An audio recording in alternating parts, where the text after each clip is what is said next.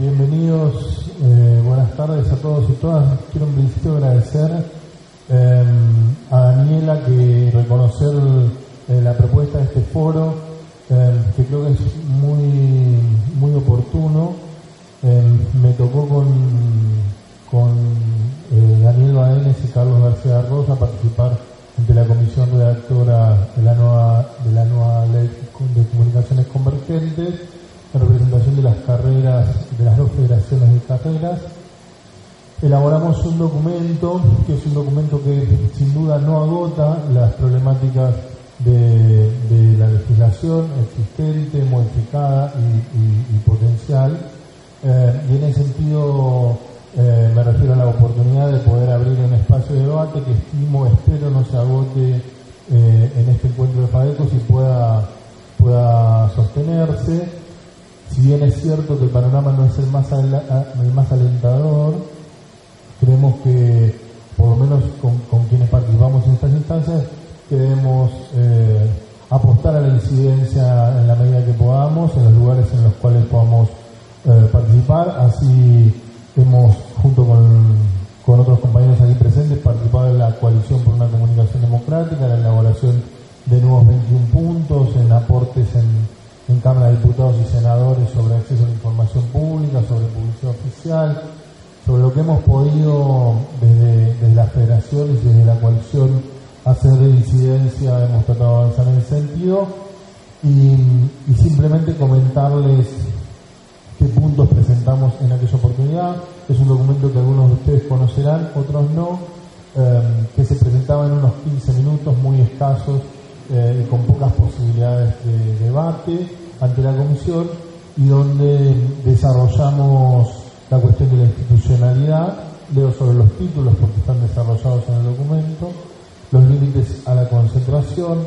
el reconocimiento de los medios universitarios y comunitarios como actores fundamentales de la comunicación audiovisual, la extensión, prórroga de licencias y criterios de transparencia,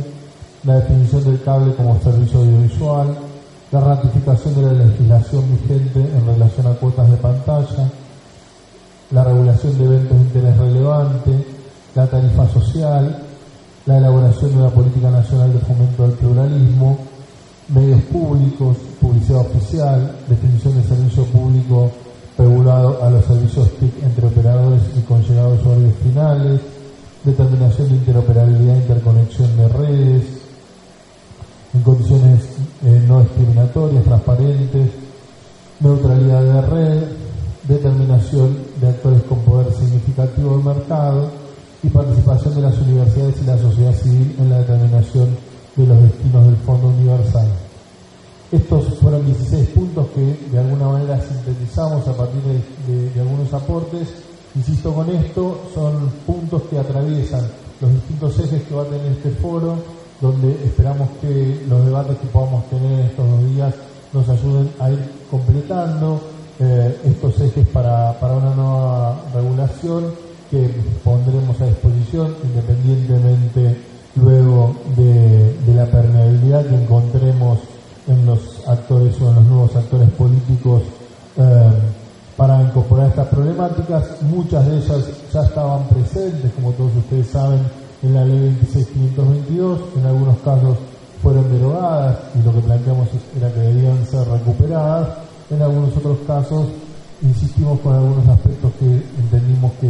había que seguir profundizando en la regulación. Así como en este sentido, todo lo que, lo que surja entendemos que aporta ampliar estos 16 puntos que tuvieron un poco una cuestión de casi de oportunidad y de premura eh, por una presentación que habíamos solicitado, no fuimos invitados de oficio por la comisión, pedimos participar, finalmente nos habilitaron la participación y un poco como contrarreloj eh, elaboramos estos puntos que acabo, que acabo de mencionar, así que bueno, de nuevo gracias y esperamos que, que sea rico el espacio de debate en estos dos días.